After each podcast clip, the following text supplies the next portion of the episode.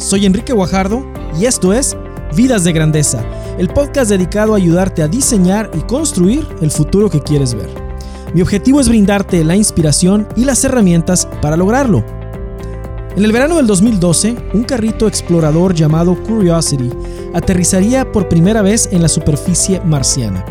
Sería el primer laboratorio completo en desplegarse en otro planeta. Lanzarlo desde el planeta Tierra hasta allá fue toda una odisea, una de las hazañas más complicadas de las que se tenga en los récords de la ingeniería. El proyecto tenía un límite muy real, un bajísimo presupuesto. La situación obligó al equipo del proyecto Curiosity a actualizar su sistema de pensamiento para así lograr lo imposible. Hoy hablaremos de cómo tú puedes actualizar también tu sistema de hábitos de pensamiento.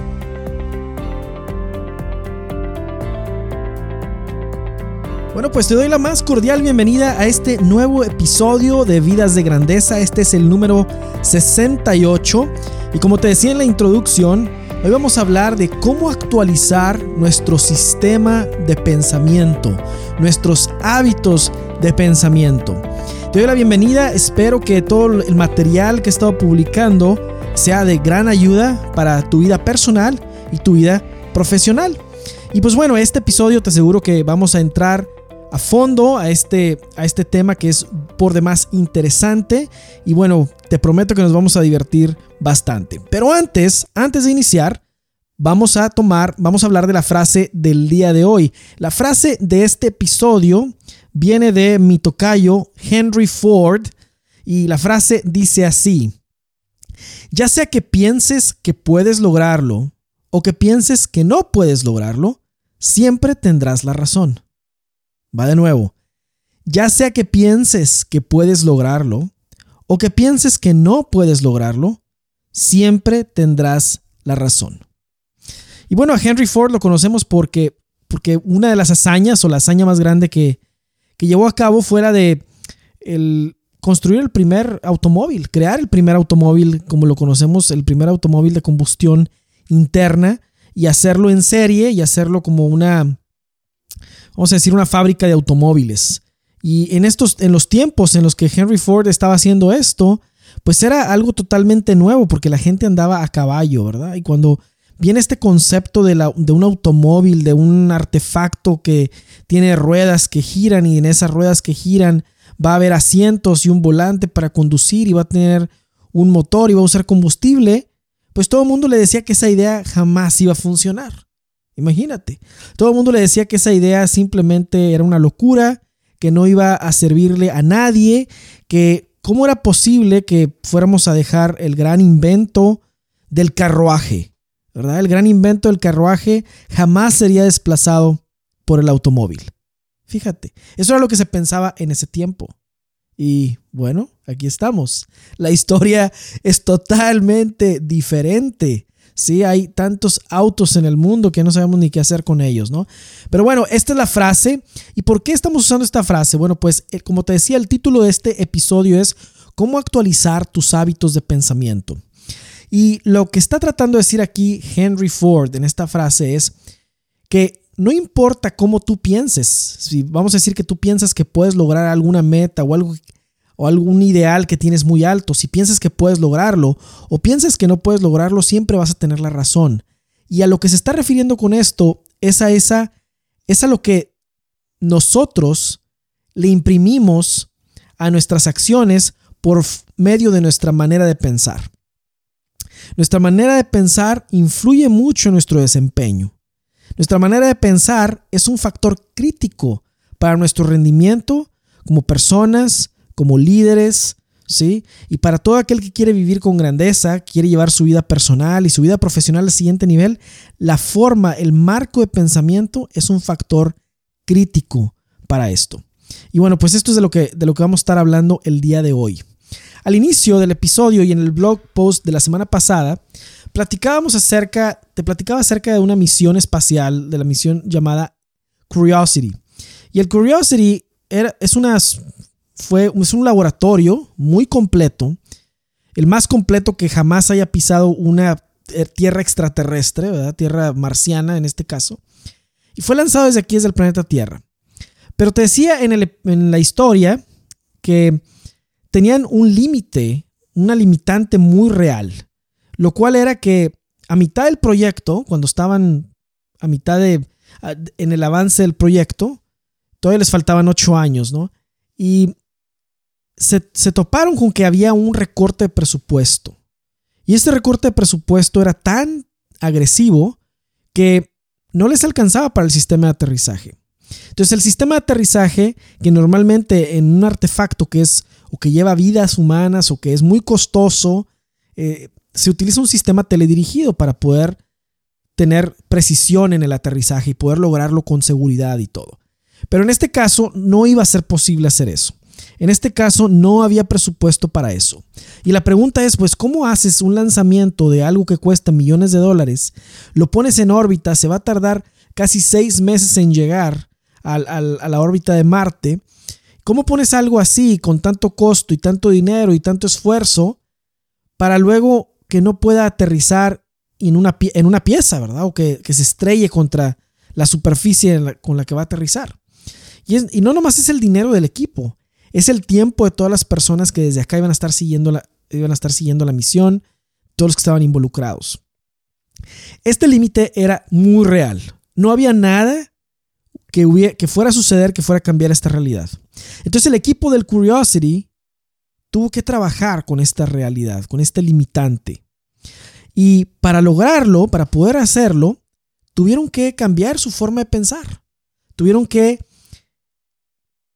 tuvieron que diseñar, tuvieron que pensar en cómo podrían superar este obstáculo, cómo sí se podía hacer esta misión, cómo sí se podía lograr lo imposible porque francamente nadie había hecho nada así. Enviar una nave espacial, ¿verdad? En este caso, que llevara equipo muy costoso y que pudiera aterrizar sin un sistema de aterrizaje teledirigido.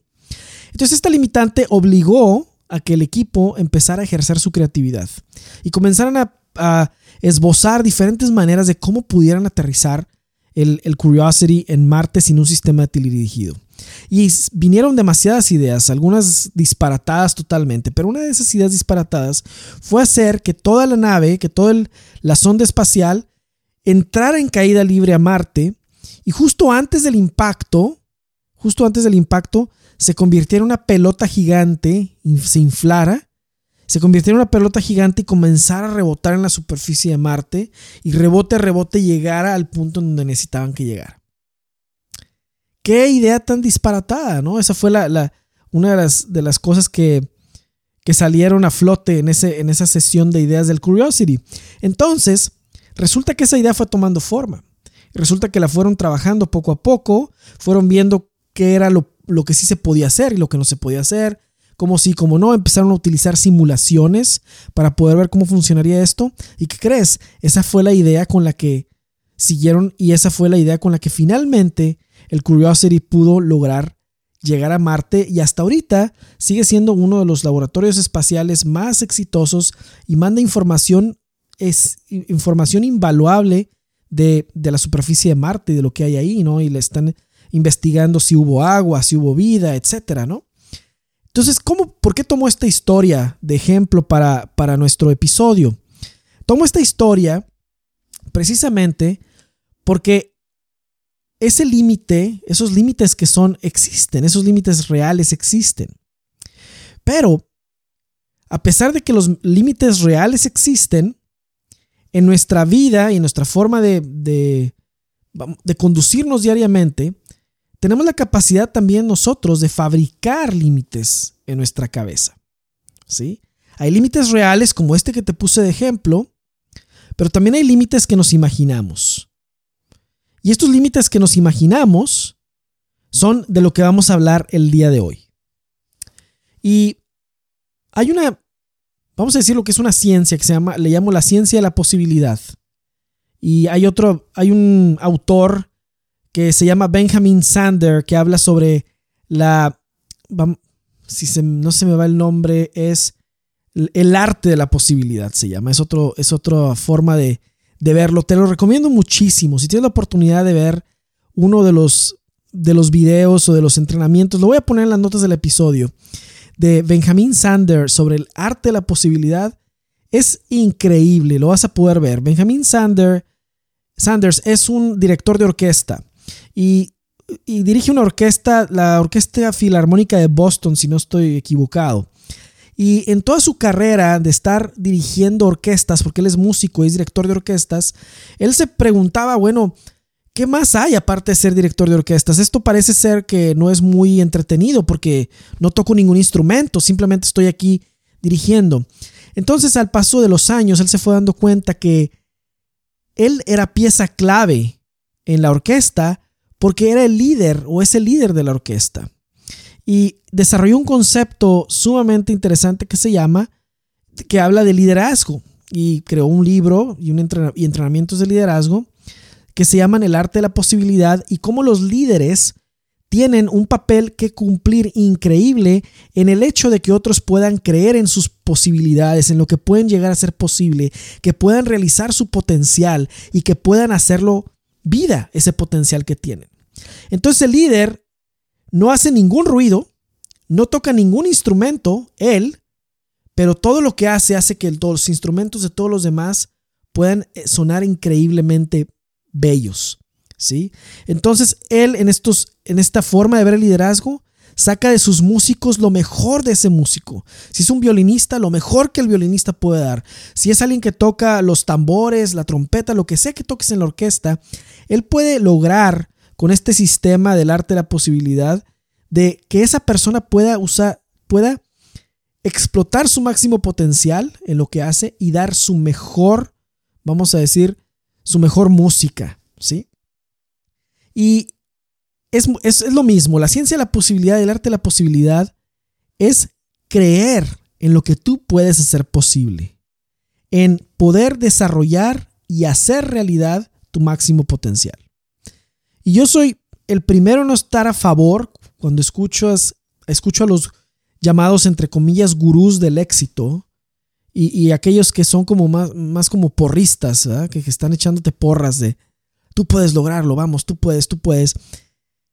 Creo que esa no es, eso no tiene nada que ver con la ciencia de la posibilidad, eso no tiene nada que ver con ser una persona optimista, eso no tiene nada que ver con, con lograr cosas, grandes cosas y hacer sueños realidad. Claro que ayuda a que alguien te eche porras, por supuesto, pero hay más que eso, hay mucho más que eso. Y mi perspectiva o la que te quiero invitar a considerar hoy es la de tener los, ojos puestos en tus sueños, los ojos puestos en construir ese futuro que quieres ver, porque es de lo que hemos estado hablando, de cómo construir ese futuro que quieres ver. Hemos visto herramientas de, de cómo, hemos visto lo importante que es tener esta idea de diseñar y construir el futuro a partir de hoy, de cómo poder tener una visión en cada una de las áreas de nuestra vida. Sí, hemos hablado de todo eso. Pero luego, cuando estamos más emocionados, cuando más entusiasmados estamos, se nos presentan lo que se, llama la realidad. Y empezamos a ser como muy autoconscientes y empezamos a vernos como, bueno, yo sé que yo quiero tener en mi área de, de la salud, quiero tener una salud extraordinaria, quiero ser una persona con una buena condición física, etcétera, pero la realidad es que me gustan demasiado los doritos, o me gustan demasiado los, las hamburguesas, ¿no? Y, este, no me gusta hacer ejercicio y me gusta ver el televisor por tres horas en las tardes eh, cuando llego de, la escuela o del trabajo, etcétera. Entonces ves, empiezas a ver que dices tú, no, pues tal vez eso no es para mí. Eso, esos son los pensamientos limitantes. O estás pensando en cambiarte a ese trabajo que siempre has soñado, ¿no? Ese, ese trabajo que, que siempre has tenido en mente que tú querías hacer, pero dices, oh, yo la verdad no tengo lo que se necesita para ese trabajo, ¿sí? Y así, ¿no? Viene la meta, tienes la meta enfrente, te sientes ilusionado, pero luego llega el pensamiento limitante. Entonces, uno tiene que tener los ojos puestos en ese sueño, los ojos puestos en ese ideal de cada una de las áreas de tu vida. Pero los pies tienen que estar en la tierra. Y para eso se necesita una estrategia y una estrategia concreta para hacer posible aquello que soñamos. En eso yo sí creo.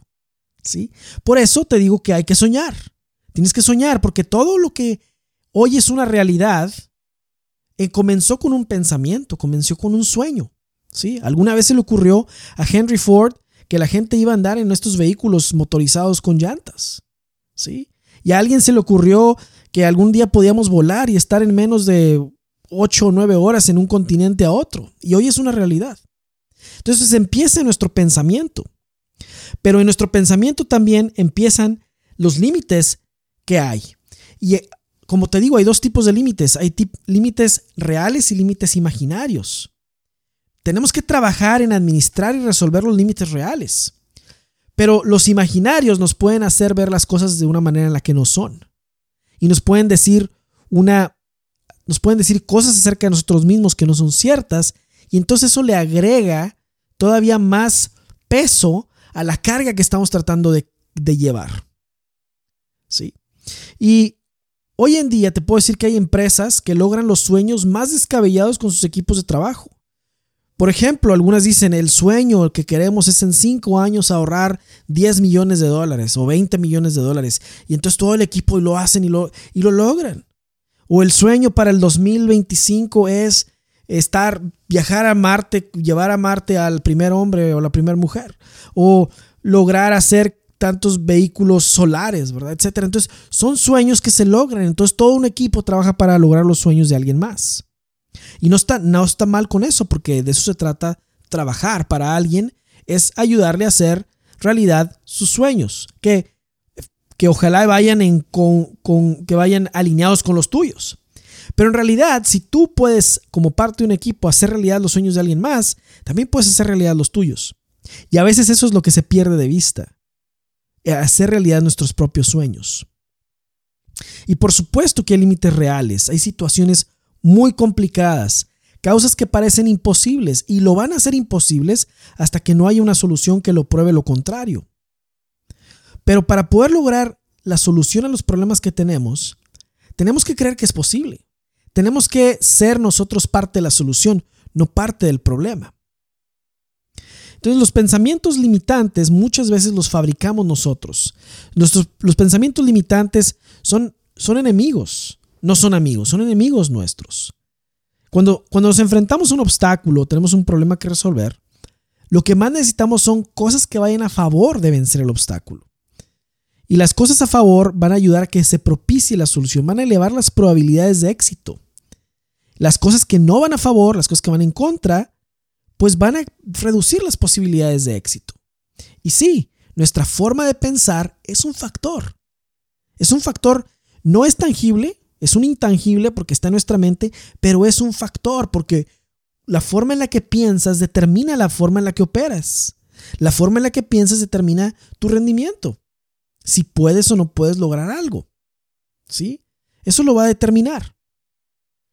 Hay muchos ejemplos, muchos ejemplos de esto, pero uno de los, un experimento que, que general, que no recuerdo exactamente la institución que hizo el experimento, pero Tal vez te voy a dar los de, voy a voy a se me acaba de venir a la mente, pero hay múltiples experimentos de gente que le dan lo que se le llama un, una medicina real y un placebo, ¿sí? Y no les dicen quién tiene la real y quién tiene el placebo, ¿sí? Simplemente a los dos les dan, a, los dos, a las dos poblaciones les dan la medicina como es real, pero a una mitad o una parte de la población le dan la verdadera medicina y a otra le dan simplemente un una pastillita con pan, por decir así, ¿sí? Y resulta que ambos grupos reportan el mismo progreso de curación en sea lo que sea para lo que se tomaron la medicina. Lo mismo sucede con operaciones, por ejemplo.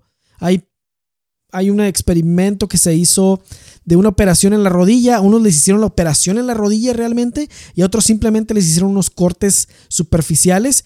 Ambos, ambas partes, con el mismo progreso. Y así sucesivamente hay ejemplos de eso. Quiere decir esto que la forma en la que pensamos influye en nuestro rendimiento. Claro que no estoy hablando de, de cosas así como que extremadamente milagrosas, ¿no? Pero tiene mucho que ver cómo pensamos con cómo operamos. Entre más complicado sea el problema o el obstáculo o el sueño que queremos lograr, pues mayor deberá ser el contrapeso a lo negativo porque va a haber obstáculos, va a haber negativos. Vas a tener opinión externa, vas a tener ataques externos y, de nada sirve tener, o sea, tener ataques internos no va a ayudar para nada.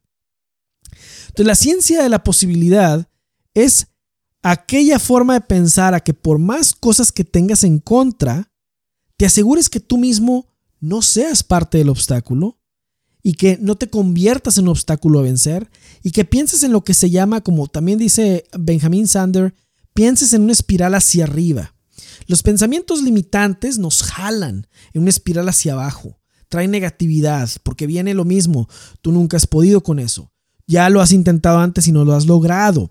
Eh, tú no sirves para eso, tú no tienes lo necesario, etcétera. ¿Ves cómo se siente la fuerza que va negativa, te va jalando hacia abajo? Pero en cambio, cuando tú tienes pensamientos, rompes con los pensamientos limitantes y empiezas a decir, bueno, ¿sabes qué? Yo sé que no lo he logrado antes, pero voy a hacer ahora algo diferente. Voy a probar ahora XYZ para lograr esto nuevo. Yo sé que no sirvo para esto, pero tengo pasión por hacerlo, tengo tengo convicción, va a haber alguna manera, lo voy a resolver de alguna manera. Porque el pensamiento habilitante, que es el que contrarresta el pensamiento limitante, el pensamiento de la posibilidad, es el que dice, ¿sabes qué? De una manera o de otra esto tiene, esto tiene solución. De una manera o de otra lo voy a resolver. Tal vez la manera en la que estoy viendo el problema no ayuda, tal vez lo tengo que ver desde otro ángulo, tal vez tengo que generar otro tipo de ideas o ser un poco más creativo, pero de una manera o de otra lo voy a resolver, ¿ves? Es la posibilidad, de alguna manera va a funcionar. Y esto es a lo que llamo la ciencia de la posibilidad. Como te decía, los pensamientos limitantes, si le sacamos una radiografía a los pensamientos limitantes, suenan muy, suenan algo como esto. Suenan como, ah, nunca tengo tiempo para nada, me hacen falta horas al día. No tengo la suficiente experiencia. No soy bueno para escribir. No soy bueno para escuchar. No soy bueno para X, Y, Z. Ya es demasiado tarde. O es que soy muy viejo. O es que soy muy joven. O es que la situación está muy difícil. O es que para lograr eso necesito mucho dinero. O es que para estas alturas yo ya debería ser X, Y, Z. Y es que si tan solo yo tuviera X, Y, Z talento, podría ser X, Y, Z cosa, ¿no? Entonces estos son los pensamientos limitantes. Es como una especie de, de, muro imaginario, ¿verdad? Como una especie de, de, vamos a decir, para una de las cosas que se utiliza ahora para mantener a los perros dentro del el perímetro que tú quieres de tu casa es instalar un sistema que emita una señal en cierta frecuencia que solamente el perro puede escuchar. Y aparte traen un collar. Cuando se pasan del perímetro que está delimitado, les da una descarga eléctrica. Entonces, conforme el, el perro va aprendiendo dónde está ese perímetro, simplemente ya no se sale de ese perímetro. Ahí se queda. Y es más, yo creo que después de que ya lo tiene bien aprendido, puedes hasta apagar el sistema, quitarle el collar y deshacerte, y él ya no se va a pasar de ese perímetro porque ya sabe lo que va a pasar. Los pensamientos limitantes nos obligan a estar en un perímetro. Nos obligan a estar un perímetro de rendimiento que nos limita, que nos atrapa. ¿sí? Y esa no es la manera, esa no es una manera de vivir con grandeza. Y, y eso va a hacer que tu rendimiento sea demasiado, demasiado pobre, ¿sí? En muchos aspectos, en muchos aspectos. Entonces estos pensamientos limitantes son nuestro enemigo. ¿Qué hacemos? ¿Por qué, suceden estos pensamientos limitantes? Suceden porque es nuestro hábito de pensar. Nuestros hábitos de pensar, tenemos hábitos para todo. Tenemos hábitos para comer, tenemos hábitos para ejercitarnos, tenemos hábitos para trabajar, tenemos hábitos para... Para cualquier cosa tenemos una forma estándar de hacer las cosas. ¿Sí? Y esta forma estándar de hacer las cosas pues está basada en nuestro sistema de hábitos. La forma en la que pensamos también. Y esos hábitos de pensamiento se han ido forjando con las experiencias que hemos tenido en nuestra vida, con las situaciones que nos ha tocado vivir, ¿sí? Por ejemplo, si alguien ha tenido una infancia muy negativa, pues va a tener pensamientos limitantes que tienen mucho que ver con esta infancia negativa, ¿no? Y alguien que haya tenido algún evento traumático en su vida, pues también va, va a generar pensamientos limitantes inmediatamente. Hay otros que simplemente es el temor, el miedo al cambio, el miedo a lo nuevo, el querer estar en la zona de confort, se crean pensamientos limitantes también por eso. Entonces, los pensamientos limitantes nos llevan a estar en un punto en el que nos sentimos cómodos. ¿Por qué? Porque no hay reto. No hay reto. Y cuando no hay reto, pues todo está muy bien. Pero ¿sabes qué? La zona de confort, aunque es muy cómoda, ahí nunca ha nacido nada grande. En la zona de confort nunca ha nacido nada que valga la pena. Nunca verás que broten cosas que verdaderamente hagan la diferencia. ¿Sí? Por eso hay que salir de esa zona de confort y hay que romper con la barrera imaginaria que está ahí, que, lo, que producen los pensamientos limitantes. Entonces, hay que romper con ellos y hay que actualizar nuestro sistema de hábitos de pensamiento.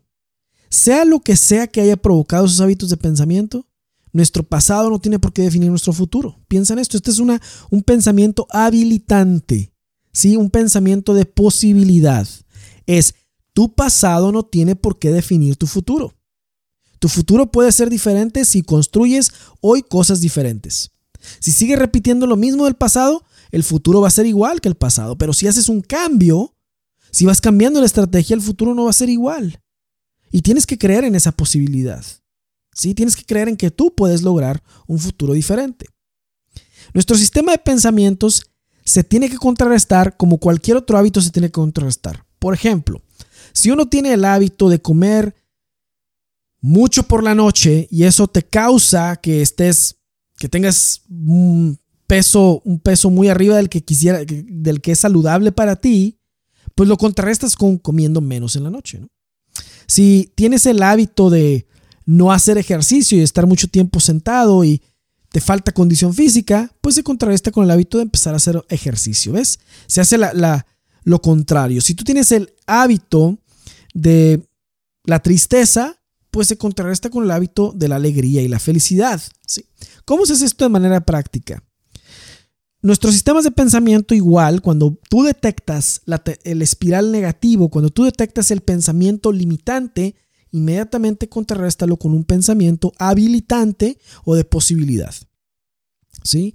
Entonces, si te viene el pensamiento de yo no tengo tiempo para nada, al día le hacen falta horas, ¿cuál sería el pensamiento habilitante de esto? Si me administro correctamente, si me pongo a ver cuáles son las actividades más importantes del día, yo creo que voy a poder hacer buen uso de las horas que tiene y voy a, voy a ser productivo. ¿sí?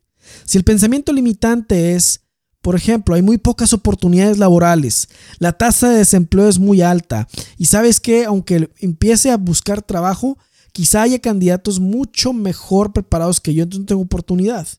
Bueno, pues el pensamiento que contrarresta eso es, pues tal vez haya más oportunidades de las que yo conozco. Tal vez hay oportunidades que tengo que descubrir. Y aunque la tasa de desempleo sea muy alta, eso no quiere decir que aplique precisamente a mí, sí, porque a lo mejor es una tasa general, genérica, que habla de todos los empleos, pero a lo mejor yo tengo una experiencia particular en algo y esa experiencia en ese lugar, en ese ramo, en ese nicho, no hay tasa de desempleo tan alta, ¿sí? Y tal vez puedo encontrar algo que me haga único para poder superar a todos los candidatos que pudieran estar mejor preparados que yo. ¿Ves? Va cambiando. El, va cambiando la historia ahí mismo. Rompes el ciclo del pensamiento limitante que va hacia abajo. ¿Sí? Cuando yo, yo empecé a escribir, yo dije, mi pensamiento limitante era, tú nunca has escrito nada. ¿Y quién va a querer escuchar lo que escribes? Bueno, pues el pensamiento habilitante fue, siempre hay una primera vez, lo voy a comenzar a hacer y me haré bueno con la práctica. Y voy a descubrir, yo no sé si nadie va a querer escuchar o leer lo que digo o lo que escribo, pero vamos a hacer la prueba. ¿Y qué crees? Hay quien, quien, quien escucha lo que, lo que hablo y quien lee lo que escribo asiduamente. Somos miles ya en el, en el blog y en el podcast también. Entonces, sin datos, uno no puede descartar cosas, tiene uno que tener datos para poder decir sí o no y de qué manera funcionan las cosas. ¿Sí? Un pensamiento limitante. La situación del país está muy difícil. Bueno, un pensamiento habilitante. La situación en todos los países, hay dificultad en todos los países, de una manera o de otra. Yo tengo que encontrar una solución para mi problema en particular y la situación del país no tiene por qué influir en mi, en mi situación particular vamos a encontrar la manera en la que no influya tanto. Y aunque esa no sea una respuesta que te dé la solución en este momento, con esa actitud vas a poder empezar a caminar y encontrar la respuesta. Sí, como el ejemplo del curiosity. La idea sonaba descabellada, pero conforme se fueron moviendo, fueron, fue tomando forma. Lo que pasa es que a veces queremos ver toda la película desde antes de empezarla y eso es imposible. Uno tiene que empezarse a mover. ¿Sí? Pensamiento limitante. Es un pensamiento limitante de, los, de muchos emprendedores. Para lograr esto que quiero hacer se necesita mucho dinero y van y busquen inversionistas. ¿Sí? Pues sabes qué? No, es, no necesariamente. Ha habido emprendimientos que no necesitan mucho dinero. Se pueden hacer experimentos y pruebas y puedes ir viendo qué funciona y qué no. Otro pensamiento limitante. Si tan solo yo fuera más extrovertido o si tan solo yo fuera mejor para X, Y, Z talento. Si quizá, si yo tal vez tuviera X, Y, Z talento. Es un pensamiento limitante. El pensamiento habilitante es este. Yo necesito trabajar con mis talentos, que son muchos. Tengo que descubrir mis talentos. ¿Necesito a las demás personas? Sí, para trabajar con ellas y ser en equipo, pero yo no puedo tener los talentos de los demás. Entonces no necesito los talentos de los demás en mi persona, los necesito en la persona de ellos pero necesito descubrir los talentos míos, los que son míos, eh, eh, cultivarlos y desarrollarlos. Ese es el pensamiento habilitante. ¿sí? Es que ya soy muy viejo o es que soy muy joven. Bueno, pues nunca seas demasiado viejo para nada y nunca seas demasiado joven para lo que sea que vas a hacer. Entonces son, son maneras de contrarrestar. Te, vas dando cuenta de cómo funciona una fuerza para un lado y otro para otro. Es una lucha interior que tenemos. Es una lucha interior con la que todos vivimos. Y sabes qué, yo ahorita te lo estoy diciendo, pero me, me, agarras descuidado y yo también estoy repitiendo algunos pensamientos limitantes y me recuerdo y los tengo que contrarrestar. Y entonces empiezo, cambio de la espiral hacia abajo a la espiral hacia arriba. Una manera de poder ver posibilidad, ¿sí? de poder ver cómo sí logro las cosas. La vida es lo suficientemente difícil para todos. Si eres papá o mamá, si eres profesionista, si tienes este oye, tienes presiones económicas, tienes presiones en el trabajo, ya la vida es muy difícil. Si tú le pones más dificultad tú mismo siendo negativo, créeme lo que va a ser imposible. Por eso la frase de Henry Ford dice, si tú crees que puedes, estás en lo correcto, pero si crees que no puedes, también. Porque está refiriéndose a cómo influye nuestra manera de pensar en lo que queremos lograr. Nada que se haya logrado extraordinario fue fácil. No hay lonche gratis, como dice, no free lunch. Todo tiene, y todo lo que valga la pena, tiene que haber un gran esfuerzo. Y entonces, por eso el día de hoy en este episodio te invito a actualizar tu sistema de pensamientos. A cuando te descubras, como todos lo hacemos, en un pensamiento limitante, contrarrestes con un pensamiento habilitante o de posibilidad, ¿sí? Y vayas haciendo una lista es más, te invito a escribir todos tus pensamientos limitantes. Escríbelos. Y luego al otro, en el otro lado de la lista de los pensamientos limitantes, escribe todos los que son los que contrarrestan eso. Te vas a dar cuenta que es, es un ejercicio poderoso. Porque te vas a dar cuenta de esa realidad interna de lo que te jala hacia abajo y lo que te jala hacia arriba. ¿Sí? La mediocridad jala hacia abajo. Es la espiral hacia abajo. La posibilidad hacia arriba. ¿sí? La posibilidad hacia arriba. La fe que mueve montañas es posibilidad hacia arriba, ¿sí? Y la, lo que nos arrastra a un nivel inferior de rendimiento, lo que nos lleva a limitarnos, eso no, no, viene, de, no viene de arriba, ¿sí? Viene de abajo. Entonces tiene uno que estar bien consciente y tiene que huir o contrarrestar o poner a raya los pensamientos limitantes porque pueden acabar con las, con las personas, pueden acabar con tus sueños, pueden acabar con tus ideales, ¿sí? Porque fracasos va a haber, va a haber muchos fracasos, pero, pero el éxito es ir de fracaso en fracaso sin desanimarse, decía Winston Churchill. O sea, vas de fracaso en fracaso sin desanimarte. Eso es el éxito, ¿no? Entonces el éxito se construye fracaso a fracaso, porque aprendes qué es lo que no funciona. Tomás Edison cuando le decían, oye, usted tiene 2000 experimentos cuando iba en el 2000, ¿verdad? Tiene 2000 experimentos de estar intentando esto y no lo logrado. ¿No se siente desanimado?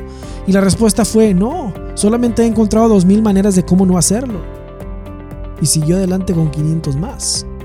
o sea, ¿te das cuenta? La actitud hace la diferencia. La actitud, ¿sí? Zig Ziglar dice que la actitud es una pequeña cosa que es una gran diferencia. Yo estoy convencido de eso. La actitud es lo que cambia. ¿sí? El desanimarse es opcional. El sentirse menos es opcional. El ofenderse es opcional. El sentirse intimidado es opcional. El sentir que el obstáculo es muy grande es opcional. El sentirse que no puedo, que no tengo lo necesario, que nunca voy a poder salir de esto es opcional. Es opcional. Porque la actitud, cambiando la actitud, la historia puede cambiar. La historia puede cambiar. Muy bien, pues hemos llegado al final de este episodio. Te recuerdo que me puedes enviar tus preguntas al mismo correo electrónico del que recibes el podcast. Si no estás suscrito, te invito a suscribirte. Es en www.enrique.me. Al suscribirte te regalo tres ebooks. El número uno es tu plan de vida, el otro es las siete perspectivas de tu persona para conocerte mejor a ti mismo y el tercero es productividad con propósito, cómo poder llevar al siguiente nivel tu productividad. Tres ebooks bien cortitos pero bien efectivos al suscribirte y además recibirás mis publicaciones en tu correo electrónico. Te invito a seguirme también por redes sociales, por Facebook, eh, enriqueguajardo.co y por Twitter también, Enrique Guajardo, Enrique con K, en vez de Q eh, va una K y así me vas a encontrar en Twitter también. Muy bien, pues increíble, ¿no? Muy bien, pues espero que esta semana sea extraordinaria para ti, que puedas lograr tus metas de esta semana, que puedas cerrar el sprint de esta semana eh, poniéndole palomita a todos los objetivos y hasta la siguiente en lo que nos vemos. No olvides vivir con grandeza. Muchas gracias.